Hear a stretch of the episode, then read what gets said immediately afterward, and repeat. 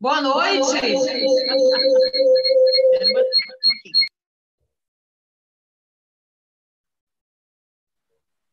Será que vai agora? Peraí.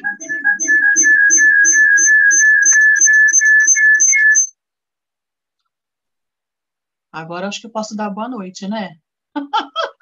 boa noite a todos. Que bom ter vocês aqui com a gente. Vocês estão vendo que a gente está tá aprendendo, né? Cada terça-feira a gente tem uma, um desafio diferente, mas a gente está aprendendo. E o propósito é nobre, né? O, propósito é a gente estar tá aqui junto, aprendendo sobre as escrituras, aprendendo sobre tecnologia, sobre transmissão, sobre Zoom, sobre áudio. E muito obrigada por vocês estarem aqui aguardando, aqui conosco nesse horário, para a gente junto poder aprender a respeito das escrituras. Hoje a gente vai falar um pouquinho sobre o livro de Números, né? A gente já conseguiu então avançar, fomos em Gênesis, Êxodo, Levítico e agora Números.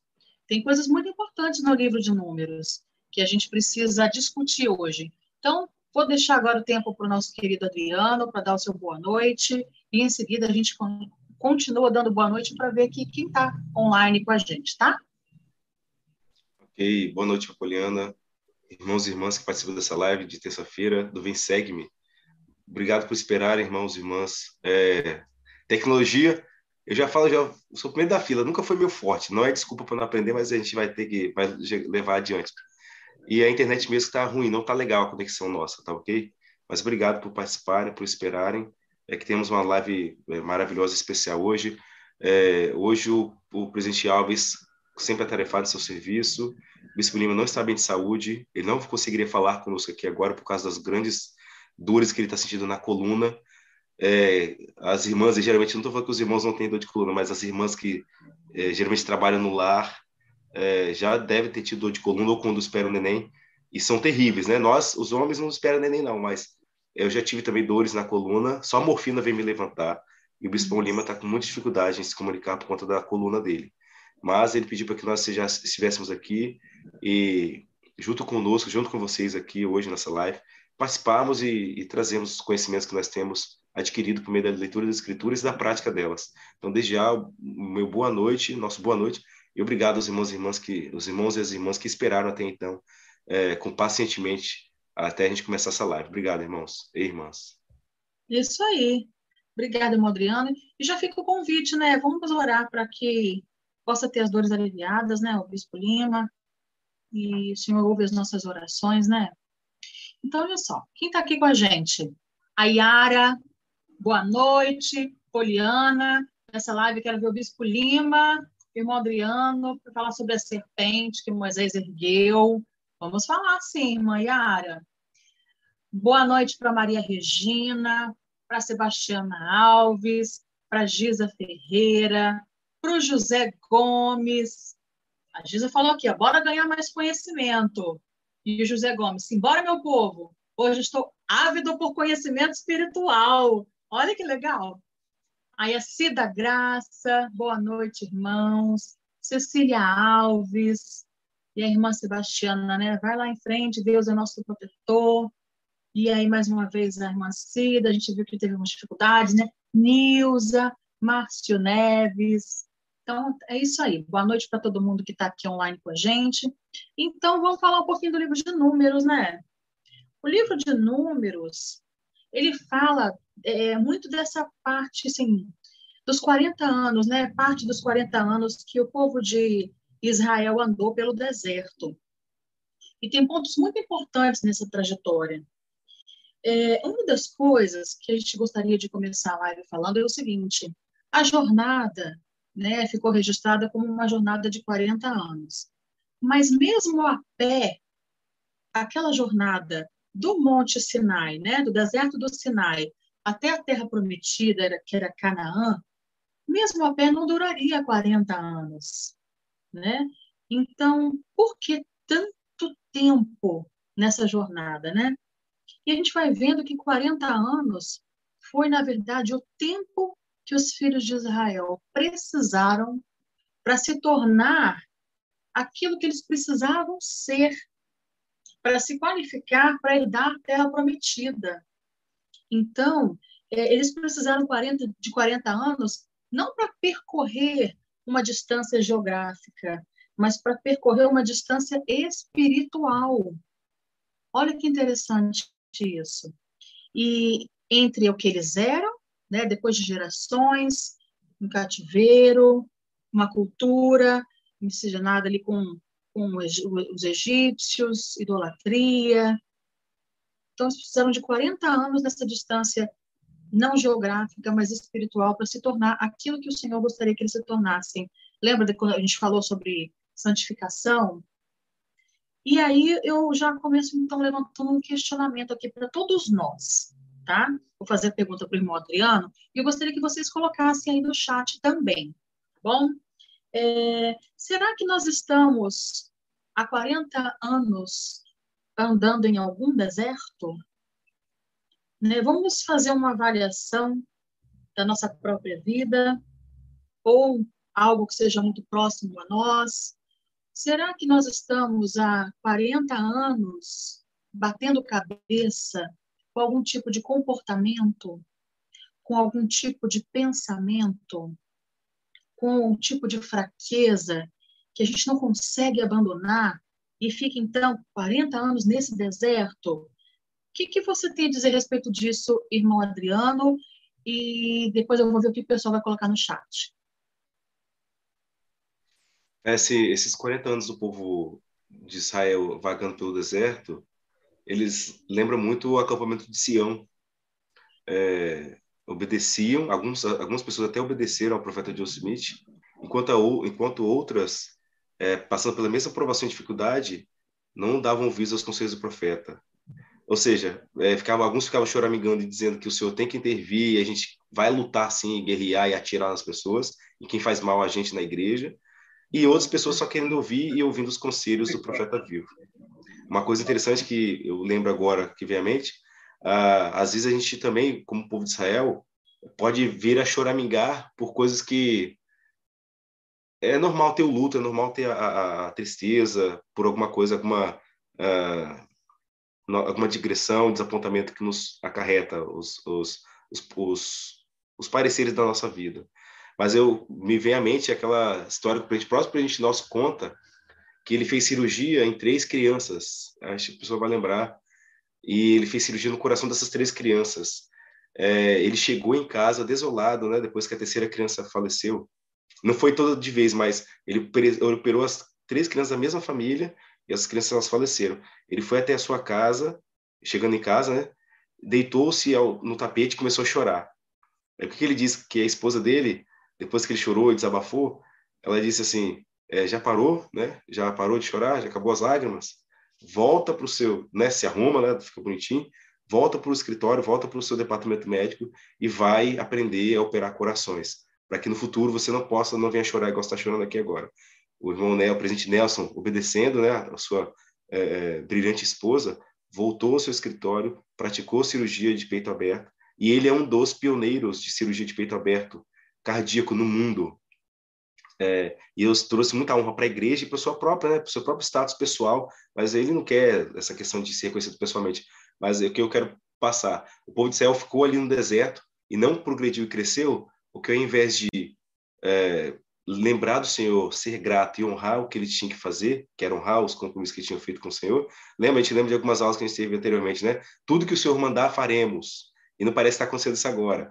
E o, presidente Nelson, ele ouviu sua esposa, os conselhos de uma boa esposa, estava do lado dele, uma amiga, uma conselheira, e voltou para o seu escritório, voltou para o médico, é, é, voltou para a área médica ali, e continuou progredindo, e arriscando, e aprendendo, e hoje, é, como eu disse, ele é um pioneiro de cirurgia de peito aberto. Então, o povo de Israel não precisaria demorar tantos desses anos no deserto, mas muito desse tempo aí não foi nem para eles crescerem e progredirem, é porque eles não estavam preparados para estar, estar, estarem lá dentro. E o próprio gente Kimo disse, né? O Senhor não vai abrir a cortina de ferro e nem a cortina de bambu para que a gente entre lá dentro. Cortina de ferro é a, a, a região da Rússia e a, e a cortina de bambu é a região da, da China. Então o príncipe disse que o Senhor não abriria esses locais para a gente entrar para ensinar o evangelho se a gente não estivesse pronto para lá estar. É lógico que ele quer que o evangelho seja pregado a todo mundo, mas se a gente também não tem capacidade de ensinar e pregar, por que deixar com que cheguemos lá e ensinemos a forma errada ou nem consigamos entrar nesses locais? É a mesma coisa se chegar na escola agora, encontrar chegássemos na escola, encontrássemos um professor que não sabe ler e escrever, como é que esse professor, essa professora iria ensinar nossos filhos? Então, o Senhor só vai permitir que a gente chegue em tais locais, em tais, em tais locais, para ensinar seus filhos o Evangelho de Jesus Cristo, se a gente estiver pronto também para fazer. O povo de Israel mostrou-se não estar capacitado e pronto para ensinar o Evangelho de Jesus Cristo, e nem pronto e capacitado para receber a terra prometida, que tanto foi prometido para eles, a ponto de eles quererem murmurar e, de novo, querer voltar lá para os temperos é, egípcios e preferir as panelas gordas de carne a viver no deserto com um profeta vivo.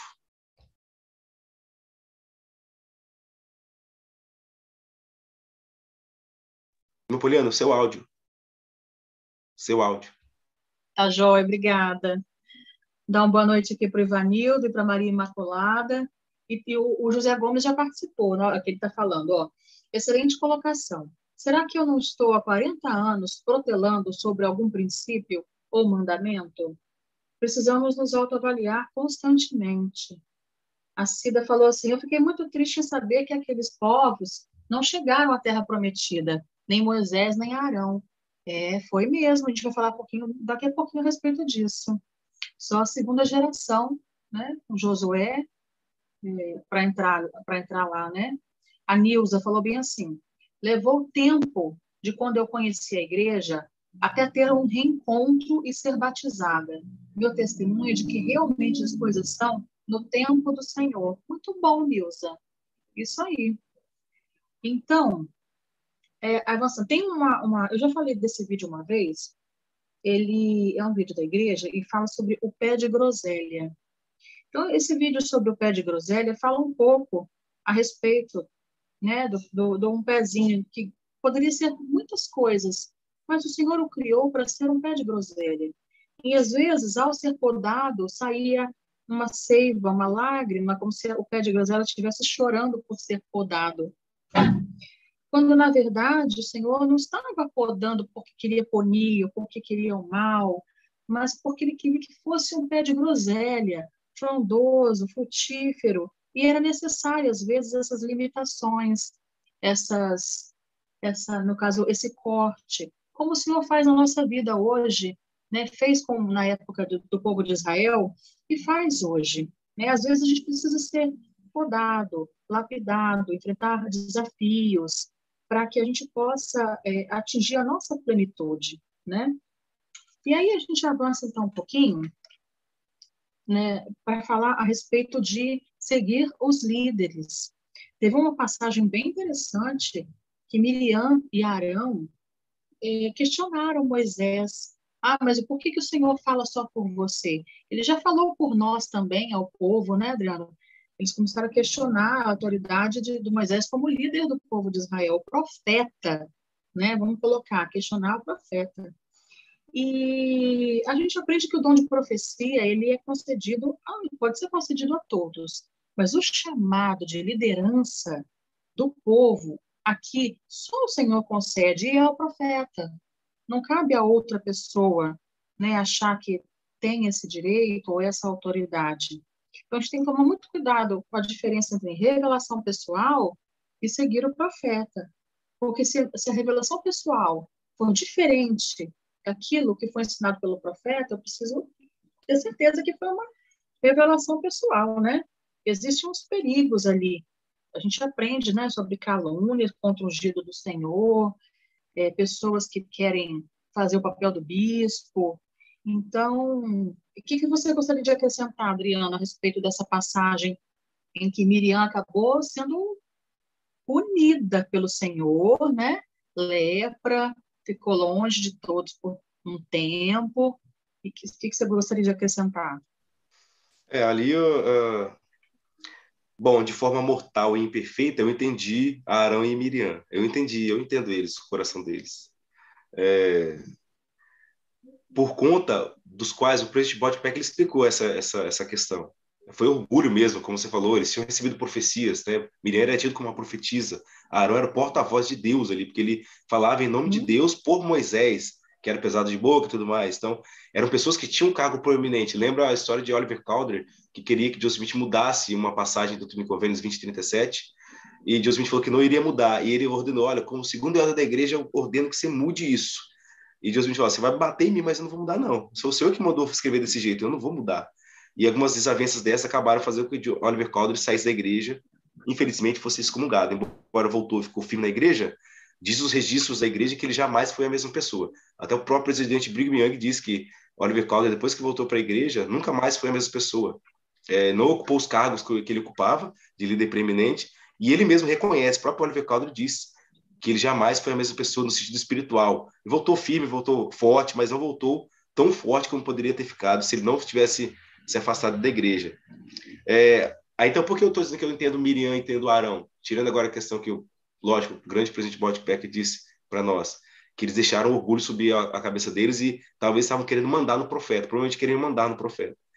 É, Nef estava escrito que não deveria matar, e ainda assim Nef recebeu inspiração, corta a cabeça desse cara aí, Labão. Nef não quis fazê-lo, e depois que o espírito brigou com ele, lutou com ele ali, Nef foi lá e fez. Arão e Miriam com certeza já tinham ouvido falar, né? De não casar com pessoas fora do convênio. E tava lá mais casado com uma mulher de outra nação. E, poxa, por isso que eu tô falando que eu entendo Arão e Miriam no sentido mortal da palavra, porque agora eu vou Sim. colocar o sentido espiritual. Você casou com a mulher fora do convênio, você tá ficando doido, parece que tá doideira. Agora, o Senhor falou com os três juntos agora. É mais forte ainda.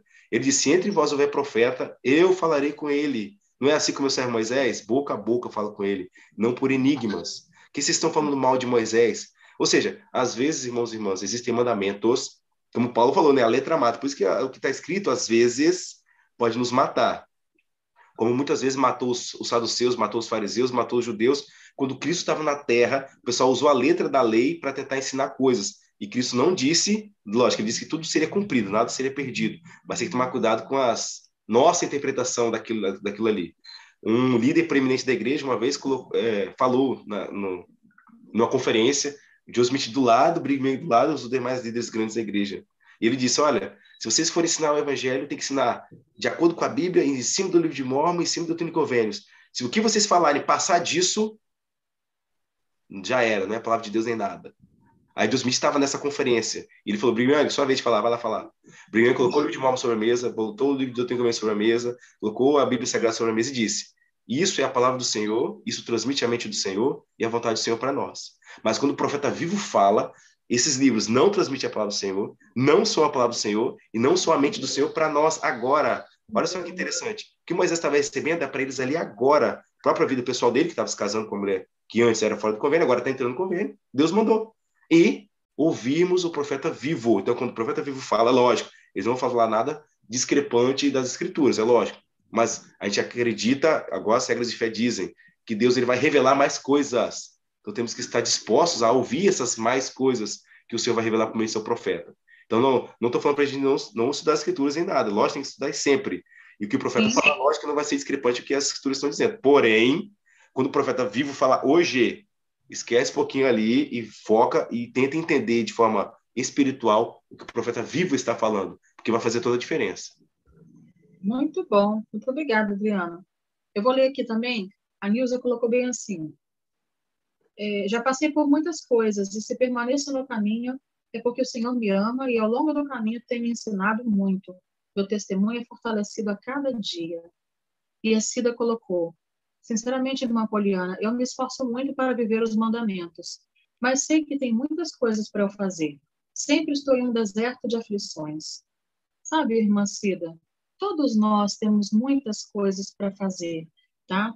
Quando a gente levanta o questionamento, por exemplo, de 40 anos no deserto, é, não é puritanismo ou, ou batendo no peito perfeccionismo, a gente não é perfeito. Né? é porque a gente pode observar que algumas pessoas passam a vida inteira caindo nos mesmos, nos, exatamente nos mesmos erros, ou é no orgulho, ou é na vaidade, ou é na avareza, ou é no ímpeto, aquela pessoa que tem um ímpeto que, que não é o ímpeto que o presidente Nelson falou, que é o ímpeto, ímpeto positivo, mas é aquela pessoa, aquela pessoa que tem o ímpeto, né, no caso, não, não sei se eu posso dizer negativo, mas passa por décadas da vida pelas mesmas situações, que vive do impulso, onde se envolve o autocontrole, o autodomínio, sabe? E aí acaba perdendo oportunidades boas, amizades boas, sabe? Momentos bons. É mais nesse sentido, porque todos nós andamos por desertos, irmã, nas nossas fraquezas, né? nas nossas adversidades. E à medida que a gente vai estudando, aprendendo, compreendendo, né? Como mudar, o que mudar, por que mudar. E a gente tem esse desejo, as coisas vão acontecendo. Né? O Senhor vai nos abençoando. É, eu quero aproveitar, antes de passar para o próximo ponto, e convidar quem está aqui com a gente agora, dá um like aí no vídeo, dá um like, dá um joinha, se inscreve no canal, se tem alguém com a gente aqui pela primeira vez, compartilha para que mais pessoas possam receber, tá bom, gente? Dá uma força para nós aqui no canal, se vocês têm o desejo que isso possa chegar a mais pessoas, tá bom? Um outro ponto interessante, também lá em, Números 11, fala a respeito do, do desejo da carne, do apetite, que o irmão Adriano falou, né? Eles estavam cansados já de maná, maná, maná, e lembrando-se né, das cebolas, dos alhos porós, dos temperos, sabores do Egito. E então o Senhor, por meio de Moisés, né, providenciou as codornizes. E a gente viu a reação deles né, em relação a, a recolher essas, essas, essas codornizes para si, a ponto de na escritura o Senhor falar que eles, eles comer até encher o nariz e enjoar, né? Foi interessante isso.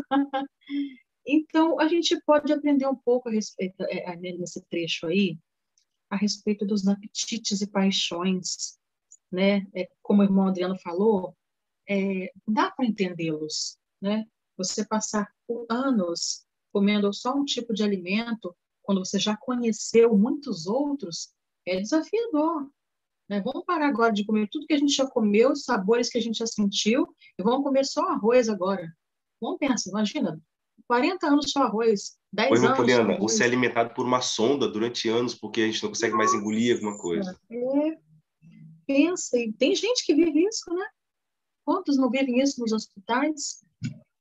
Então, é natural que o corpo peça essa experiência do sabor, né? Não, não é à toa que o Senhor nos deu sentidos, dentre eles o paladar. Agora, a gente pode aprender nesse trecho a respeito do autocontrole, do autodomínio, e tem uma coisa muito boa que a gente para a gente fazer que ajuda a desenvolver esse autocontrole. Você sabe o que é, Adriano? Fala para nós. Bom, dentre as muitas, dentre as muitas ou algumas que existem, existe o jejum, né? A gente pode yeah. ajudar-nos no autocontrole jejuando. E o mais bonito na lei do jejum é que é uma lei que abençoa você de forma física mesmo, tá? De forma física. É, e abençoa aquele que irá receber uma oferta generosa de jejum. É, e talvez a gente nunca vai ver essas pessoas na Terra. O presidente, é, o presidente Henry Allen disse: muitas pessoas que a gente faz o bem hoje, talvez você jamais verá o rosto dessas pessoas, é. mas que você fez um bem na vida delas e elas serão um dia muito gratas por isso, isso é verdade. E quão bem, quão afortunados somos em e como como a igreja nos abençoe tanto, né, nos ajuda tanto a fazer assim, é, é, a nos ajudar, né, nos ajudar a sermos pessoas é, que abrem mão de duas refeições para poder doar essas duas refeições para qualquer pessoa do mundo. Não serve só para pessoas aqui do Brasil, do meu país, mas para qualquer pessoa do mundo. Então assim, é uma bênção enorme que o Senhor quer colocar em outros seus filhos, dar para outros seus filhos. E nós fazemos parte dessa, com todo respeito, né? nem orgulho eu falo, mas com carinho eu falo, né? nós somos parte dessa bênção, né? De ajudar outras pessoas a serem alimentadas e terem um teto para morar. Com gratidão, né? Na verdade, acho que é, a palavra é gratidão, poder. E é tão pleno isso, né? Ajudar, né? fazer o bem sem olhar a quem. É literalmente isso, quando a gente faz o jejum e devolve a oferta, né? Então... E lembrando, Oi, hum. lembrando também, demais irmãos na live, é, repara só, a, quando o senhor fala que até vai ser pelo nariz, né? Tanto codó vocês vão comer, estão reclamando, vão comer até vai ser pelo nariz. É, as bênçãos do Senhor, elas sobejam. É lógico que o Senhor dá à medida que a gente pede, lógico. Mas repara, nas escrituras a gente vê sobejando as bênçãos do Senhor. A gente vê lá quando o Senhor abençoou, Jesus Cristo abençoou o pão e o peixe, sobraram, sobraram, né, cestos e eles puderam. Você podia fazer a quantia, ó, come aí, acabou. Se sacia, acabou. Mas não. Eu entendo que assim que o Senhor fez sobrar, permitiu que sobrasse para que o povo visse que as coisas de Deus elas sobejam, as janelas do céu se abrem e a gente não tem lugar suficiente para recolher. Ah, o azeite da viúva, lá, quando Elias abençoou, é, o Eliseu que abençoou o, azeite, o azeite, só acabou porque faltou jarro. Ou seja, se a mulher tiver mais 100 jarros, os 100 jarros seriam cheios. Então as coisas do Senhor sobejam, elas, elas, elas, elas transbordam, né? Meu cálice transborda, a gente vê em Salmos, né? Meu cálice transborda. É, ou seja, as coisas do Senhor elas, elas são feitas assim com amor e carinho para sobejar mesmo, para sobrar, não para jogar fora, não para desperdiçar. Sobrar é uma coisa, desperdiçar é outra. Sobrar você armazena, você junta, você ajuda outro, é, não deixa estragar não, porque foi isso que o povo fez em Israel. Juntou tanto tanto uhum. maná e codorna que estragou, né? E tem até um momento que fala que enquanto a codorna estava no dente deles ainda, estava gente morrendo de doenças ali, porque não souberam é, receber com gratidão as bênçãos que o Senhor nos deu. Muito legal. A irmã Cecília Alves disse aqui, ó, eu sei que o jejum ajuda a controlar o nosso corpo. É verdade. Muito bom. A irmã Fátima Belém deu boa noite para nós. Boa noite, irmã Fátima. E vamos então avançar para o 12, porque tem ali uma descrição de Moisés muito interessante. Fala sobre uma, uma característica de Moisés, que também é uma característica de Jesus Cristo. Fala que Moisés é manso né? mais manso dos homens. Eu gostaria de parar um pouquinho nesse trecho para a gente conversar a respeito disso. Por quê? Porque essa característica da mansidão, ela é muito importante, muito necessária, né? E tem uma indicação de um discurso que eu também já tinha sugerido em outras lives aqui, do Elder Bednar, é, uma, é uma, um discurso de conferência de abril de 2018. Fica aqui o convite para quem não lembra, não assistiu, ou assistiu, lembre, quer assistir de novo. Abril de 2018, o nome é Ser Manso e Humilde de Coração. Então, Elder Bedner, com toda aquela didática dele, apresenta o conceito do que é mansidão e dá três exemplos nas escrituras do, de, do que é mansidão. Ele define mansidão de três formas. Mansidão é prontidão em fazer o que é certo, é submissão voluntária e um sólido autodomínio. Então, para essas três é, definições do que é ser manso, ele, ele mostrou exemplos. É, por exemplo, ele mostrou a diferença entre o jovem rico e a moleque. Quando o jovem rico perguntou o que mais ele precisava fazer né, para herdar o, o, o, reino e chegar na plenitude que ele poderia chegar ao lado de Jesus Cristo, né? E Jesus falou: vende tudo que você tem, dá aos pobres e me segue. Ele não apresentou essa submissão voluntária. Ele chorou, ficou triste, né? Foi embora. Diferente de Amulek, lá no livro de Mormon, a gente viu que era de uma família abastada, uma pessoa super conhecida, mas ainda assim, quando recebeu o chamado, ele deixou tudo e foi, e seguiu, né? E foi pregar junto com a alma. Então, é, essa submissão voluntária é uma característica muito, muito clara do que é uma pessoa mansa, da mansidão. Um outro exemplo que o presidente Helder Bedna falou a respeito de mansidão foi do sólido autodomínio. E ele citou como exemplo Paorã. Né? Paorã, no livro de Mormon, recebeu uma carta bem mal criada de Moroni. Cadê você que não vem ajudar? Né? O exército está morrendo, eu estou desconfiado que você está querendo aqui ah, né, que a gente morra, você não está ligando para a gente.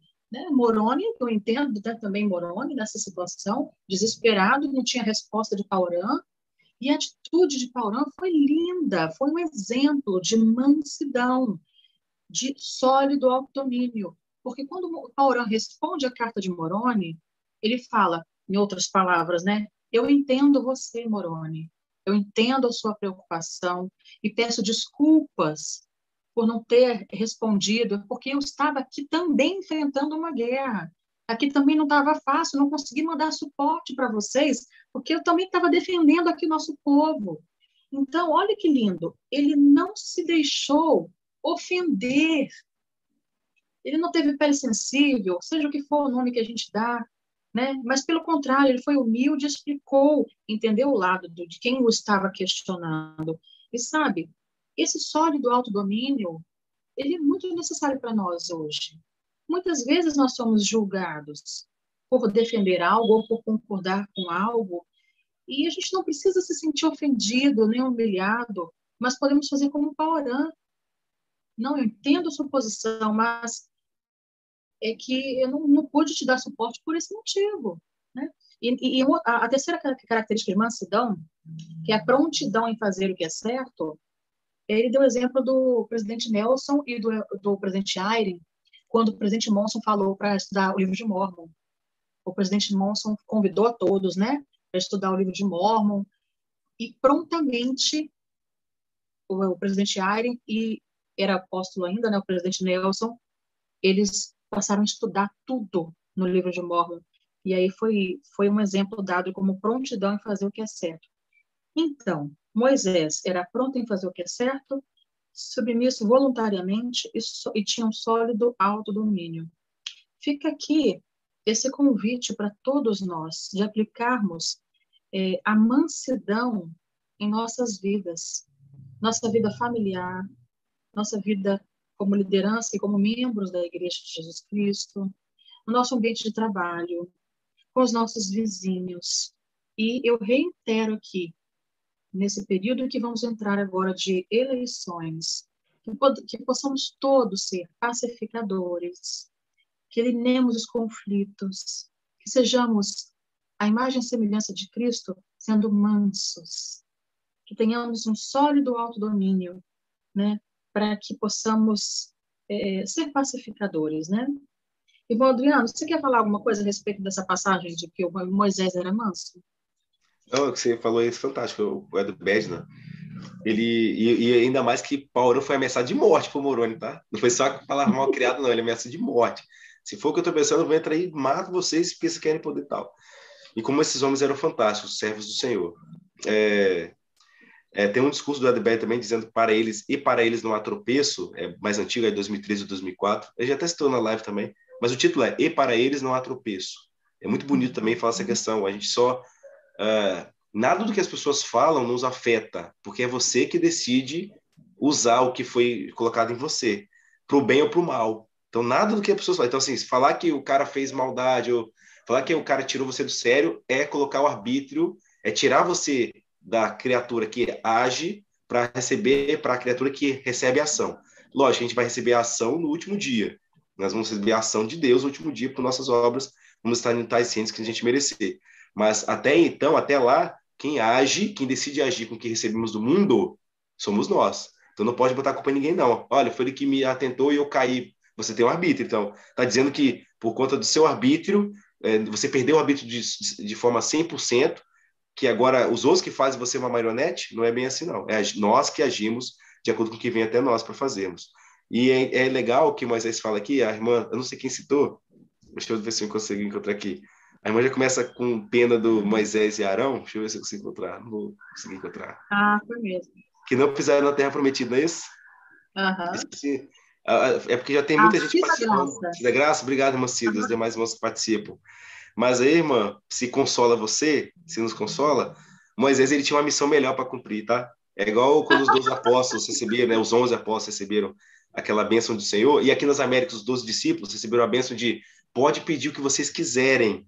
Lembra que 12 dos, dos 9, 10 aos 12, 9 quiseram, ao morrer, volta para sua presença. E três quiseram ficar aqui. Ou seja, os dois pediram esses dois grupos pediram coisas boas. Não estou falando que Moisés que pediu, mas Moisés foi transladado pela mão do Senhor. Foi sepultado pela mão do Senhor. Ele subiu ao monte e sumiu. Não tem mais notícia. É, ele estava sendo preparado para a missão futura. Lembra quando apareceu lá Elias, o profeta e Moisés no monte com Jesus Cristo? Eles foram lá passar as chaves do reino para os apóstolos.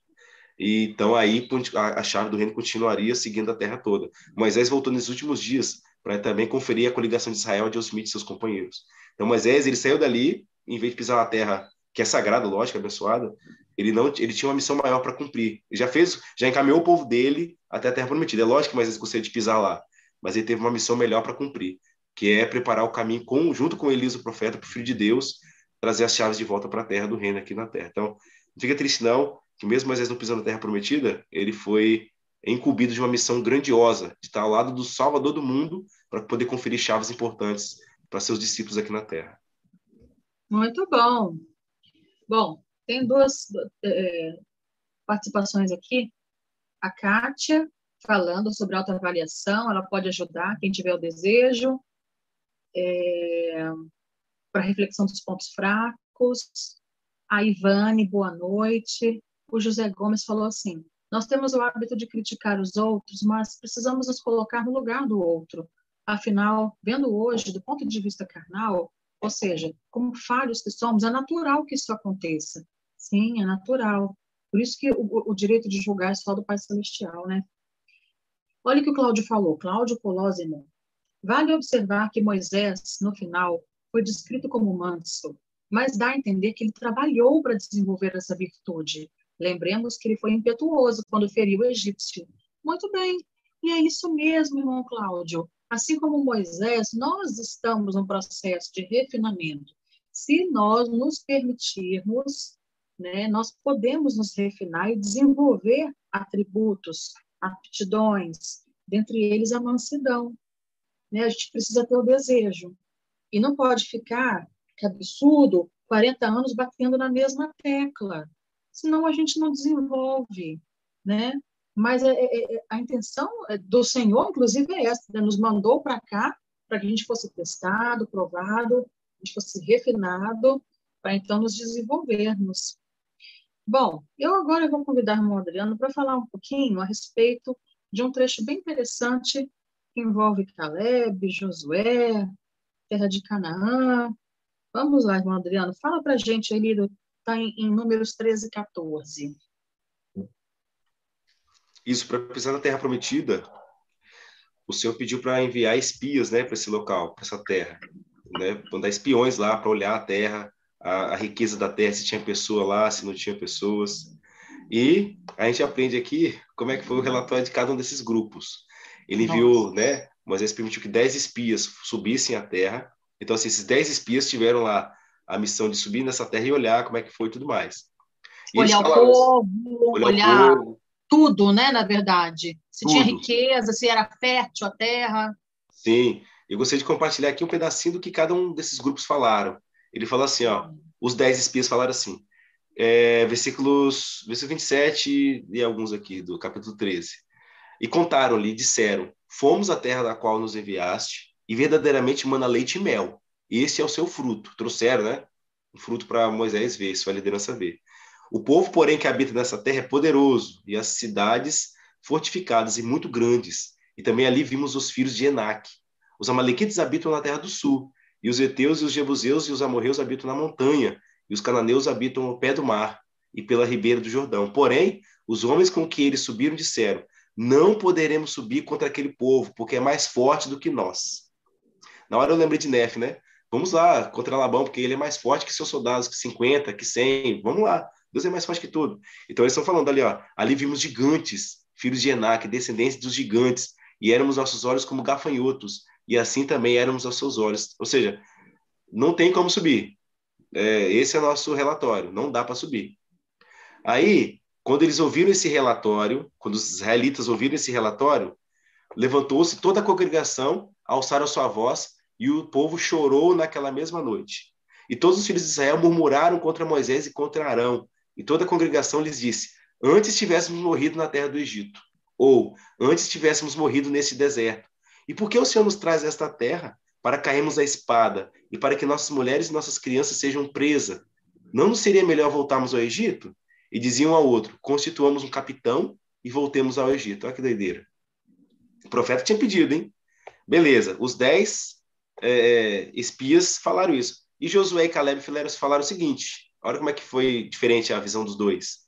Então Caleb fez calar o povo perante Moisés e disse: Subamos animosamente e possuamos-la em herança, porque certamente prevaleceremos contra ela. Josué, filho de Num, e Caleb, filho de Jefoné, dos que espiaram a terra, rasgaram as suas vestes e falaram toda a congregação dos filhos de Israel, dizendo: A terra pela qual passamos para espiar é terra muito boa. E se o Senhor se agradar de nós, então, nós, então nos porá nessa terra e nos dalará e nos, e nos e nola dará, terra que manda leite e mel. Tão somente não sejais rebeldes contra o Senhor, e não temais, ó povo dessa terra, porquanto são eles nosso pão. Retirou-se deles o seu amparo, e o Senhor é conosco, não os temais. Então a gente vê aí relatórios diferentes de povo, de povo do mesmo povo ali. Os dez filhos de. Os dez espias falando que não dá para entrar, que é o povo numeroso. A terra, assim, é boa, é saudável, manda leite e mel. Mas existe um povo lá que, se a gente entrar, vai virar escravo deles, vão perder nossos esposos, nossos filhos. E não vai dar bom, não. A gente vai ter que. Era melhor morrer no Egito ou morrer no deserto. E José, Josué e Caleb passam um relatório diferente. Eles falam: olha, realmente tem gente lá, mas Deus nos mandou ir lá. Deus nos deu essa terra por herança. Nós vamos conseguir. Então, somente se formos fiéis. Lembro de novo, fala quando o Nef diz, né? Voltemos lá à casa de Labão, nós vamos buscar essas placas. O Senhor vai dar um jeito de a gente buscar. É, ele pode com mais de todo mundo. Como, como não vai poder com Labão e seus soldados? Então, assim, a questão de Josué e Caleb, que eles colocaram a fé na, realmente na fonte de suas bênçãos, que é Jesus Cristo. Eles acreditavam que Deus podia realmente dar aquela terra, por mais numeroso, numerosos que fossem aqueles povos que ali viviam, e por mais terríveis que fossem aqueles povos. Porque Deus, ele sabe todas as coisas e faz todas as coisas. De novo eu falo, de forma humana, eu entendo os dez filhos de Israel. Eu entendo os dez espias. Mas também não é só viver entendendo esses dez espias e ficar sem fazer nada de braço cruzado. É também usar a fé que Caleb e Josué usaram para poder, nesses últimos dias, aceitar o convite do profeta vivo, de guardar os conselhos e convênios que nós fizemos com Deus, principalmente no tempo sagrado, de ficar firme e receber nossa terra prometida, porque Deus nos prometeu. E quem pode quebrar essa promessa é apenas eu. O Senhor não vai quebrar promessa nenhuma. Eu que posso, com minhas falhas e meus julgamentos errados, tirar as bênçãos de Deus sobre mim. Elas vão recair sobre mim. Mas eu posso, com meus atos falhos aqui, é, não permitir que as bênçãos recaiam sobre mim e minha família. Então, a gente precisa tomar cuidado. É, olha como é que o povo de Israel recebeu o conselho do profeta vivo. Lógico, os dois trouxeram é, é, um relato. Isso é bom, isso é divino, faz parte do processo divino. Porém, um relato foi diferente do outro, totalmente diferente. Um era, não vai dar certo, e o outro era, vamos lá, o Senhor vai nos dar, vai nos proteger, vai nos ajudar. Aí vem a pergunta, irmão Adriano, como que eu posso aplicar hoje na minha vida esse exemplo de Caleb e Josué, né? Eles ficaram lá 40 dias investigando tudo que eles podiam. Então, eles viram pontos fortes, pontos fracos. Né? O pessimista, ele vai ver só os pontos fracos, só os problemas. O otimista, ele vai identificar os pontos fracos, mas também os pontos fortes. Então, como que eu posso aplicar hoje esse exemplo de Caleb e Josué. Poxa, eu estou com dívida, ou eu estou desempregado, ou estou com problema de saúde, estou com problema na família, e estou com problema com o vizinho, e que tudo mais. Como é que eu posso aplicar isso? Será que dá para aplicar isso hoje? É, no livro de Mormon, a gente aprende lá em Moroni, é, diz assim, em Éter, perdão. É, e se eles vierem a mim, mostrar-lhes em sua fraqueza. Eles é, somos nós, tá? Embora o Mormon diz que pelos gentios ele não tinha caridade nenhuma, ele não sentia nada de. Porque ele viu nossas, as obras dos gentios. Mormon ele chegou a ver os dias dos gentios. Ele fala: O Senhor mostrou-os a mim. E eu sei que vocês andam segundo o orgulho de vosso coração. Então, assim, o livro que também dá um puxão de orelha em nós é o mesmo que também dá essa esperança. Ele diz: Se os homens vierem a mim, mostrar-lhes eis sua fraqueza. E dou a fraqueza aos homens a fim de que sejam humildes e caso se humilhem perante mim, reconheço sua fraqueza e se humilhem perante mim, farei com que as coisas fracas se tornem fortes para eles. Qualquer coisa, é qualquer problema mesmo, é qualquer vício, qualquer dificuldade. Precisamos reconhecer que nós as temos, levarmos ao Senhor e também a nossos líderes de sacerdócio, trabalharmos em cima dessas fraquezas, desses problemas, trabalhar de forma a não viemos, é, não vimos a cometer mais esses erros. Se chegar a cometer de novo, começa o passo a passo de novo, não tem problema nenhum talvez o senhor não está nem de olho quando você está caindo, né? Mas a sua disposição de levantar-se toda vez que precisar. Quando você falou, Poliana, do Moisés, irmão até citou, né, que Moisés ele ele estava se refinando, é, veio à cabeça de novo, além do de Pedro, o profeta Joseph Smith. É, Pedro, a gente vê algumas aventuras que ele via ali com Cristo e os onze apóstolos. É, vez ou outra eles saíam de cidades que não recebiam eles e falava assim: Senhor, faz fogo descer daí do céu, queimar todo mundo aí. E o Salvador falava: Você não sabe o que está pedindo. É a fraqueza de Pedro, né? Impetuoso, vai para frente, corta tudo. É, eu não vim para destruir nada, né? Eu vim para salvar, meu amigo. Não, não é para destruir. Talvez ele tinha visto muita história né, do Velho Testamento, né? de povos que não recebiam o evangelho, e o Senhor permitia, né? Mas depois que o povo recebia, recebia, recebia. E tá lá na, na crucificação de Cristo, né? Uma noite antes da crucificação, ele corta a orelha de Malco, um soldado que iria prender Jesus Cristo, e Cristo vai lá e cura a orelha do Malco. Fala, Pedro, guarda esse negócio, Pedro. Quem pela, espada matar, quem pela espada matar, pela espada será morto.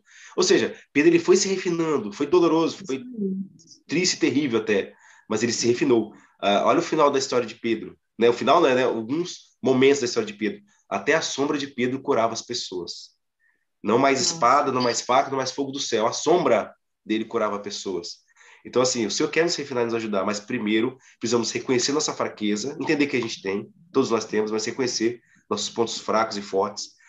Tomar cuidado com os pontos fortes que o presidente é, da linha de Oaks, ele disse que Satanás também nos tenta nos pontos fortes, porque sempre a gente pode fortificar melhor, deixar ele mais forte. Tem que tomar cuidado que um ponto forte que nós temos, Lúcifer também pode nos tentar derrubar-nos nesses pontos fortes. E também os pontos fracos, a gente tem que mantê-lo, ajudar é, fazer com que esses pontos fracos se tornem fortes. Então, assim, busquemos auxílio do Senhor. Se precisar jejuar, por isso que jejuemos. Buscar apoio nas escrituras que o façamos. Às vezes eu entendo, às vezes, que a gente quer, da noite para o dia, já se livrar de todo mal e perigo. Não é bem assim, não. O evangelho ele é algo gradual. O presidente Monson certamente, certa vez falou que a conversão ela é para toda a vida. A gente vai trabalhar até o último suspiro, passar desse mundo para o outro mundo e lá continuar progredindo. Ou se o Senhor permitir, né, que estejamos no milênio para ficar aqueles mil anos progredindo e crescendo. Então, o progresso, ele tem um tempo para continuar, ok? Então, assim, é, entendamos, levamos nossa, levemos nossa fraqueza ao Senhor, reconhecemos essas fraquezas e Ele vai nos ajudar a fazer com que essas coisas fracas se tornem fortes. Só se a gente levar. Se tentar levar sozinho, não dá, não. Tentar levar é sempre o de ramo não consegue, não. Legal, eu vou, eu gostei muito disso que você falou, eu vou só ler o que a Giza escreveu aqui e vou fechar esse tópico com o que você disse. A Giza Ferreira disse bem assim: sempre quando colocamos o Senhor em primeiro lugar em nossa vida, em nosso coração, nossa visão se torna mais clara, nosso entendimento se amplia. Josué e Caleb caminhavam com Deus. Sabe, é uma coisa que a gente gostaria de frisar para fechar essa parte de números 13 e 14 é que esse tópico lhe frisa muito o seguinte: confiar no poder do Senhor mesmo quando não há esperança no futuro, quando parece não haver esperança no futuro, quando parece não ter luz do fim do túnel, quando a gente está ali flertando com desespero. E a gente não está sozinho. Isso é uma coisa muito importante que o irmão Adriano falou, sabe? Existe um bispo, nós temos uma igreja organizada, existe uma presidente de sociedade de socorro. É, em certos momentos da nossa vida, a gente precisa talvez abrir mão do orgulho, ou ser um pouco humilde, ou, ou simplesmente confiar e abrir o nosso coração, esse leque de dificuldades que a gente está enfrentando hoje, e ouvir dessa liderança, foi chamada pelo Senhor nesse momento, ouvir deles um conselho, uma orientação, receber uma bênção. A gente não está sozinho. É uma coisa que eu gostaria de frisar bastante. Nós não precisamos tentar resolver tudo sozinhos, tá? É... E por que ficaram 40 dias investigando e passaram aquele relatório negativo? A, a, qual foi a decisão do Senhor? Bom, 40 dias vocês tiveram de pesquisa, 40 anos vocês vão ficar aqui nessa jornada no deserto e nenhum dessa geração vai conseguir vai poder entrar na terra prometida. Que consequência chegar na cara do gol e perder chutar para fora? Acho que a sensação é essa, né, Adriano? Sim, sim.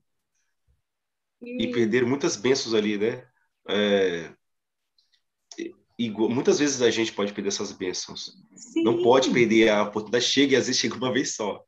Às vezes, tá? O Senhor dá chance, muita chance para nós. Na verdade, o Senhor é misericordioso, e bondoso. Mas algumas vezes, é, já diz lá o, o, o, poeta Renato Russo, ele falava assim: a primeira vez é sempre a última chance. Tem que tomar cuidado que às vezes, às vezes, não sempre, mas às vezes, realmente, a primeira vez é a última chance.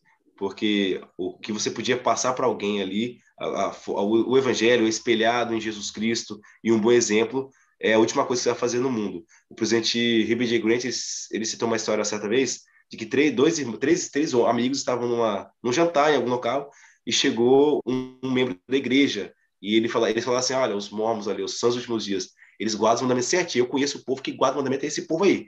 E o cara falou assim, não, não guarda não. Quer apostar? Quero. Vamos apostar então. Ó, ele vai sentar aqui e não vai fazer nada do que nós estamos falando aqui agora. O cara sentou e tomou café. E esse cara que apostou e perdeu falou o seguinte: eu nunca mais confio nesse cara. Ou seja, o Senhor ele precisa de pessoas com quem ele confia. Então, ele precisa da gente. A gente está na cara do gol, não pode perder meu gol, não, como a irmã Poliana disse. E, às vezes, a primeira vez é, é, é, às vezes é a última chance, infelizmente. Até reverter esse caminho, mostrar que você está arrependido de fazer o certo. Muitas pessoas já têm agora é, sentimentos sobre a igreja, sobre nós, sobre Jesus Cristo, por conta de nossos atos aqui na Terra. Então, que nos esforcemos, sei que a gente não é perfeito, mas também não é desculpa, que nós nos esforcemos em seguir realmente os conselhos de Jesus Cristo, para que nossos atos sejam realmente sua vontade, sua palavra e sua mente. É como Moisés fala, né? Oxalá todo o povo do Senhor fosse profeta.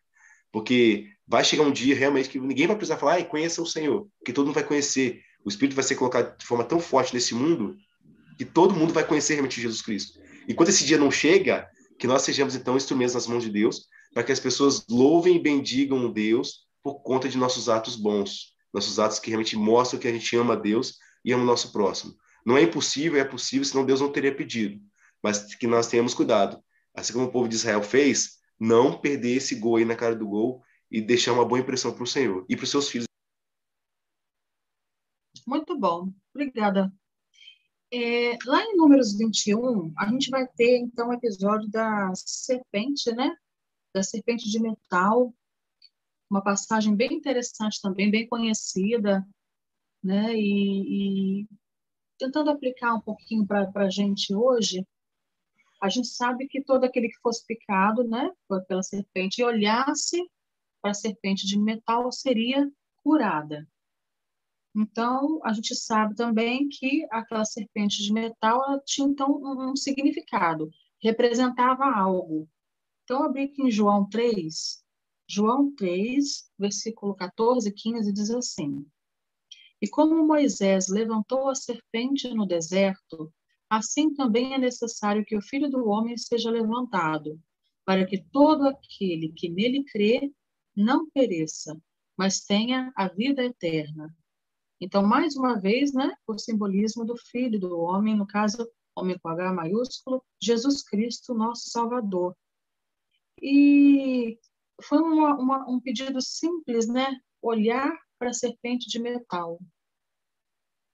Hoje, e aí eu gostaria então que quem está com a gente agora online, escreve aí no chat é, de que forma que nós podemos fazer hoje para voltar o nosso olhar para o Filho de Deus, para sermos curados pelo Salvador. O que nós podemos fazer hoje, né, mais plenamente, para que possamos estar com os olhos fitos no Salvador e sermos curados por Ele. Então, à medida que vocês vão escrevendo, eu vou lendo o que vocês escreveram no chat, tá bom? E aí, irmão Adriano, enquanto isso, eu gostaria que você também dissesse é, o que, que você pode aprender com essa passagem, é, sobre cura espiritual, sobre olhar, ter Jesus Cristo como foco. O que, que você tem para dizer para nós a respeito disso? É, a serpente de metal simboliza Jesus Cristo, né? O livro de Mormon deixa claro que assim como a serpente de metal foi levantada, é, o Filho de Deus também deveria ser levantado para sarar, para, para sarar e curar o mundo. Então o livro de Mormon deixa muito claro a importância uh, desse, desse evento. Alma 37, 45, 47 diz assim, é, e pergunta agora, não há nisso um simbolismo? Pois tão certamente quanto esse guia trouxe nossos pais para a Terra Prometida, por terem seguido seu curso, no caso está falando da Learrona, também as palavras de Cristo, se lhe seguimos o curso, nos conduzirão para além deste vale de tristezas, a uma terra de promissão muito melhor. Ó, oh, meu filho, não sejamos negligentes por ser fácil o caminho, pois isso sucedeu com nossos pais, porque assim lhes foi preparado para que, se olhassem, pudessem viver. Fala da serpente metal agora. E a mesma coisa se dá conosco. O caminho está preparado, e se olharmos, poderemos viver para sempre. E agora, meu filho, não deixe de cuidar dessas coisas sagradas, sim. Não deixes de confiar em Deus para que vivas. Dirige-te a esse povo e proclama, proclama a palavra. E ser moderado, olha lá, igual Moisés, né? Ser moderado, meu filho. Então, assim, é, a serpente de metal tem um simbolismo com, com Jesus Cristo. E é interessante que a, hoje, a gente não sei como fazia antigamente, mas hoje, antigamente era fácil, antigamente era só olhar para a serpente mental. Hoje, você tem o, o, o antídoto do mesmo veneno. Então, é, é, a cobra, né, no caso animais peçonhentos, é do mesmo veneno que você encontra o antídoto para é, cortar o efeito do, do, próprio veneno. As moléculas são isoladas ali e consegue-se é, é, é, trazer né, a cura por meio desse mesmo antídoto. Então, assim, Assim como Cristo ele pode nos condenar por meio de nossos atos falhos errados, Cristo também pode nos curar, nos salvar. Então, assim, tem esse, esse, esses, essa, essas duas pontas né, da, da corda aí. A gente pode ser salvo com nossos atos pela misericórdia de Jesus Cristo, e também podemos ser condenados, porque quem vai nos julgar é realmente o Salvador Jesus Cristo. Nossos atos, sejam eles bons ou maus. Então, assim, o que os professores de Mormon estão dizendo aqui, que Moisés quis fazer, é, ao levantar aquela serpente de metal naquela, naquela haste, todo mundo que pudesse olhar para ela sobreviveria. E esse é o simbolismo mais sagrado que poderia existir. É, aquela serpente simbolizava Jesus Cristo. Diz o livro de Mormon que quem não quis olhar para ela morreu. E disseram ainda que era muito fácil fazer, era só olhar. Não tinha muita coisa, não, não tem o que fazer, não precisa levantar e ir até lá, não precisa encostar, não precisa orar ao Senhor. Era só olhar, não tem mais nada para fazer. Olha, e de, de, acordo com o livro de Mormon, por ser muito simples o, o fato, por ser muito simples o ato, muitos não quiseram olhar e faleceram e pereceram. Então não sejamos como esse povo que por conta da provocação do deserto não olharam para uma coisa tão simples. E se a gente não olhar hoje, nós também vamos perecer, vamos morrer. O não olhar hoje é deixar de ir para a igreja, deixar de tomar o sacramento. Ah, não, eu não quero tomar o sacramento hoje. Conversa com o vice-presidente de ramo. Presidente, eu fiz isso e aquilo. Eu estou digno de tomar? Às vezes a gente, você está até digno e não tomou porque você não quis. Vai fazer você ficar fraco. Converse com o seu presidente de ramo. É, se você tem idade, meus amigos, faça uma missão tempo integral. As meninas não são obrigadas, mas são convidadas. Se quiserem, façam, eu, eu aconselho se quiser.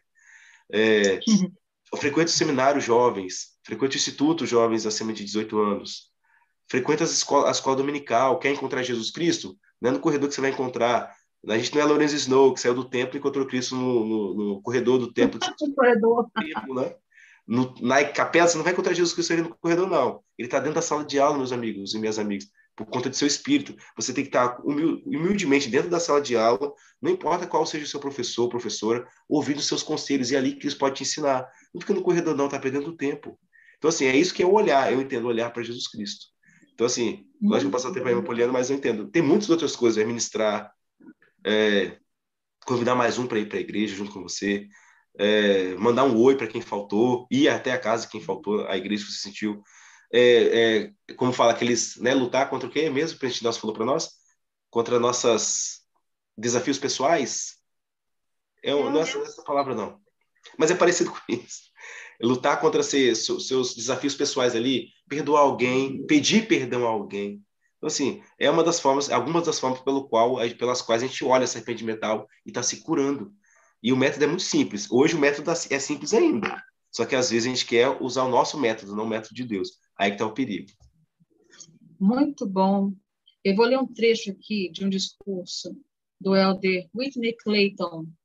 E em seguida vou ler o que vocês escreveram aqui no chat, tá, gente? É, o elder L. Whitney Clayton falou sobre um bispo que aconselhou membros da ala que enfrentavam uma série de desafios difíceis da vida. Com muita frequência, ele aconselhava os membros a voltar aos hábitos simples de fé, como estudar o livro de Mormon, pagar o dízimo e servir na igreja com dedicação. No entanto, frequentemente a reação dos membros era de ceticismo. O que essas coisas têm a ver com os problemas que eu estou enfrentando? As pessoas que fazem essas coisas pequenas e simples, ou seja, que são obedientes em coisas aparentemente pequenas, são abençoadas com fé e forças maiores do que esses atos de obediência em si, e que, na verdade, podem parecer não ter nada a ver com eles. Então, tem a ver com obediência, tem, que, tem a ver com caráter, capacitação, né? Se eu estou disposta a obedecer no pequeno e no simples, eu vou estar me capacitando para coisas maiores, talvez mais difíceis, né? Então, é, é muito interessante isso, né? A questão dessas coisas pequenas e simples, que são realmente as que fazem a diferença, gota a gota. Uma, eu recebi uma mensagem hoje também no WhatsApp, gota a gota, que vai enchendo a nossa lâmpada, né? Então, vamos ver aqui, o pessoal participou legal agora, hein? O Ademir falou bem assim, Solimar de Sumaré, bem-vindo, Solimar, muito bom ter você com a gente, viu? A Ademir falou bem assim, estudar e examinar as escrituras, pois delas certificam de Cristo e nos fortalece. Muito bem, irmão, e esse é o nosso propósito aqui no canal, é incentivar, é reforçar a importância do estudo das escrituras, né, Adriano? É... Solimar colocou, dar ouvidos aos conselhos do profeta. Isso mesmo. Outra coisa simples que vai nos ajudar a focar em Jesus Cristo e nos permitir até a cura, cura emocional e espiritual, né? E o profeta falou, né, nessa última conferência. Vamos estar atentos ao que ele falou nessa última conferência. Conferência Cecília Alves, aplicar em nossa vida o princípio do arrependimento a cada dia. Muito bom. Para que bola de neve? Identificou que errou? Ah, gente, vamos se arrepender e tentar ser melhor no dia seguinte. Grande Vanusa, gente boa. Acredito que buscando ele com oração e estudo das Escrituras, sendo sereno e constante no Evangelho e na vida. Constância é muito importante. É muito bom. Ivane Garbim. Jesus Cristo cura nossas feridas se nos voltarmos a Ele. Sim, exatamente. Exige nossa ação, né? Fé é ação. Maria Imaculada, lembrar e guardar nossos convênios, vai nos ajudar a lembrar dos ensinamentos e exemplos de Jesus Cristo. Muito bom! E o sacramento está aí para isso, né? Para nos ajudar a lembrar e guardar. Giza Ferreira, fazer, fazer e fazer a vontade do Pai. o mais difícil que pareça, impossível não é. Isso aí, muito bom. Nilza Pinheiro, acredito que seguir firme no caminho, independente dos tropeços. Parabéns, Nilza. É isso aí. Os tropeços vão fazer parte algumas vezes.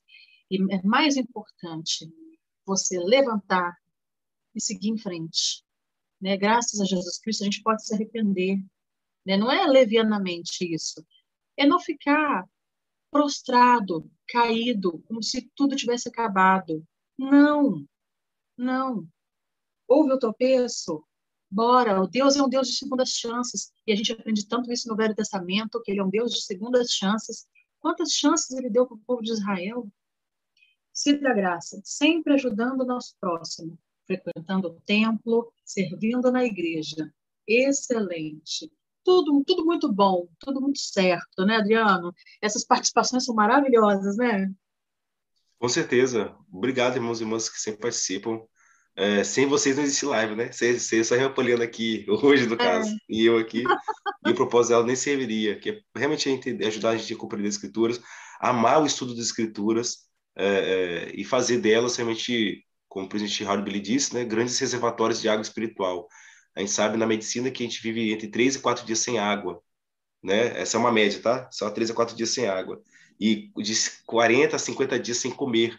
As escrituras são esse alimento. Então, imagina, você ficar 50 dias sem ler escrituras ou 3 dias sem ler escrituras. Então, nós vamos definhar. Então, que nós viemos a nos apegar às escrituras, principalmente as palavras do profeta vivo hoje, e nossos conselhos, né, os conselhos dos nossos líderes modernos, que vão nos ajudar a permanecer no caminho estreito e apertado.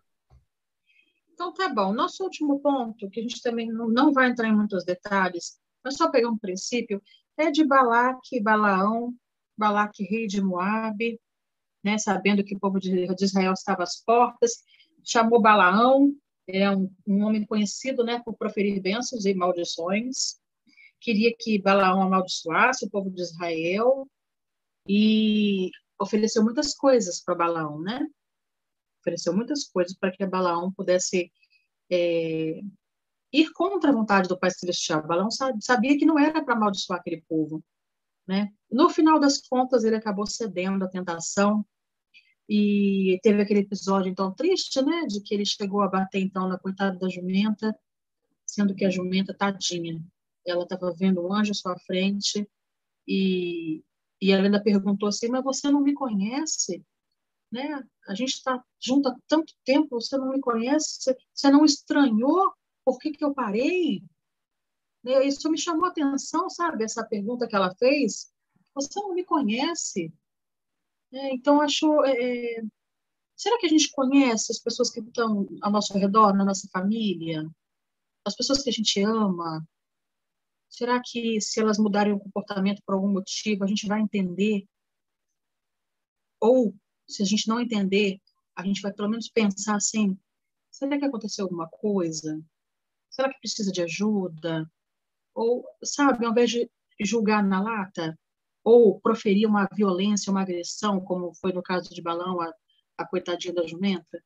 Então, eu gostaria de levantar esse questionamento. Quer falar alguma coisa a respeito dessa passagem, Adriano? É, já seria fantástico um animal falar comigo, né? Se o bicho estivesse falando, eu ia, oi, dá a entender que ele nem se, ele nem se assusta no início, né, quando tá conversando com ele.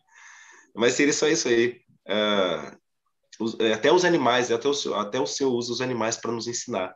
E olha que eles nem precisam falar conosco. Em Provérbios diz, né, vai ter com a formiga preguiçoso, as bichas levando folha ali. Você repara, quando uma solta a folha, a outra que vem atrás pega, não fica reclamando, pelo menos se elas reclamam, não sei se reclamou, mas ela é. pega a folha e vai embora, não fica choramingando ali. Então, assim, a gente aprende muito com os animais. É, ali a mula estava tirando ele da, da, pena de morte, né? Se ele passasse é. ali, o anjo ia matá-lo. Porque não era essa a intenção, vai abençoar meu povo, não é amaldiçoar. A gente viu que até o próprio Senhor falou: vai, vai, balão, vai com eles, vai. Porque o senhor conhecia o coração de Balão, ele sabia que o Balão queria ir lá. Então, assim, a gente quer que o né? sacramental acabe para a gente assistir o nosso futebol, vai para o nosso esporte favorito, a gente quer correr com a leitura de escrituras em família logo para poder fazer outra coisa. Então, irmãos, vamos voltar o nosso coração ao que é certo mesmo, porque estava é, ali Balão fazendo o que era errado, da forma errada, e até maltratando e agredindo o bichinho, né, um animal de que era dele, era de estimação, era dele, né? Trabalhava com ele. E não conseguiu abrir os olhos espirituais para entender que o que ele estava fazendo era algo terrível, algo ruim e feio. E o animal estava ali para protegê-lo, para ajudá-lo. Às vezes a gente está maltratando nossos animais também, animais mesmo de estimação, por qualquer motivo, qualquer forma. Ou nós estamos aprendendo com o que a gente vê ao nosso redor. Se a gente não está fazendo isso, a gente precisa aprender a entender o que acontece ao nosso redor para aprender com essas, essas práticas, até por fora, para não aprender para não aprender da mesma coisa. Eu não sei se foi o filho do Prente Ballard ou do Prente Bodk Packer, é, certa vez ele falou, pai, eu vou, o que você acha de fumar droga tal? É, eu gostaria de fumar tal. Ele falou assim, olha, vai lá fumar bosta de, de, de boi lá, bosta de cavalo, você tem essa coragem? Eu, falei, eu não. Então, dessa mesma forma que você não vai usar essa droga que faz mal para você, não vai usar essa né, estrume de cavalo, de boi. Tem que ser inteligente, você não precisa experimentar essas coisas do mundo para saber que é ruim. Olha o seu redor, meu filho. Então, a gente pode olhar ao nosso redor e aprender muita coisa. Balão não fez no início, não aprendeu, pelo menos ali naquele, naquela conversa ele pelo menos estava aprendendo, se refinando, se purificando, mas até os animais nos ensinam. E nessa vez aí o senhor foi tão bondoso com o balão que até a mula conversou com ele. Ela né? poderia ter estado do reto e ele morrer. Mas ainda assim o senhor foi tão misericordioso com ele que permitiu que ele fosse, naquele momento ele não fosse destruído por um anjo. E muitas vezes ele vai nos proteger por meio de coisas simples e pequenas, como o Poliano disse, por meio de coisas pequenas e simples, ele vai nos ajudar a entrar no reino celestial, gota a gota, né? Um pouquinho aqui, um pouquinho ali. Porque foi até assim com o seu filho Jesus Cristo. Ele recebeu um pouquinho aqui, um pouquinho ali. Não se recebeu de sua plenitude do, de, do início, mas recebeu um pouquinho aqui, um pouquinho ali, de graça em graça, até chegar o dia perfeito. E essa é a mesma coisa conosco. Não recebemos tudo de vez. É um pouquinho aqui, um pouquinho ali, de acordo com a nossa capacidade de receber. Muito bom. Então, gente, nós vamos encerrando por aqui essa live de hoje, esse estudo do livro de Números. Semana que vem a gente já está em outro livro do Velho Testamento. É, fica a minha gratidão pela participação de vocês, que é sempre muito boa, é sempre muito bom ter vocês aqui. Semana que vem a gente tem um convidado muito bacana, vocês vão gostar muito do convidado da semana que vem. Nós vamos estar colocando na, no, na, no Instagram do canal, Tá na página do Facebook do canal, e vamos estar mandando também por WhatsApp das pessoas que a gente tem contato, para que vocês possam estar com a gente no, novamente na semana que vem. E o que eu gostaria de frisar é que a gente não está sozinho. Não vamos tentar resolver todos os nossos problemas sozinhos. porque não precisa disso. O Senhor em primeiro lugar, se preciso, nós temos lideranças que nos acompanham, nos amam e podem nos ajudar. Que as escrituras sejam nossas companheiras, pois são as uma escritura memorizada é como um melhor amigo, né? Você pode contar com ela em qualquer situação. E deixo o espaço agora para o meu amigo, meu querido amigo Adriano, dar o seu boa noite e suas considerações finais. Ok, obrigado, irmãos e irmãs que participaram dessa live. A paciência de esperar. A gente vai aprendendo aí mexer nessa tecnologia, mas é assim. É, obrigado mesmo pela paciência por esperar estar, estarem participando dessa live, comentando, é, colocando seus sentimentos. Isso é muito valoroso para nós, é muito valioso para nós. E tem nos ajudado muito a compreender melhor é, cada um de que, que participa dessas lives e também até melhorar nossa forma de interagir com vocês e ajudar e ajudar-nos né, a compreender o Evangelho e seguir o Salvador Jesus Cristo. Lembrando que, como o presidente Alves sempre fala, né, nós somos uma grande mesa. É, vocês todo mundo está junto aqui e eu imagino assim, nessa grande mesa é um banquete espiritual. Um dia nós estaremos numa grande mesa com Jesus Cristo. Essa é a promessa que ele nos faz. Imagina como, como maravilhoso vai ser se a gente, estudando as escrituras aqui entre nós, dando nosso parecer, nosso nosso testemunho já é gostoso, já é interessante, já é legal. Imagina estarmos do lado de Cristo, ouvindo tudo que um Deus pode nos ensinar e falar para nós. Então, assim, e com amor, né? Um ambiente de amor, de paz. Então, não tem, é indescritível, será indescritível esse dia. Então, enquanto esse dia não chega, que nós venhamos a, a estarmos juntos e compartilharmos nosso conhecimento uns com os outros, para que o reino de Deus cresça, não só em números, mas também em força, domínio, honra e glória e, e, e exaltação e salvação para os filhos de Deus, do Pai Celestial que vivem aqui e também do outro lado do véu. Então fica assim, gente.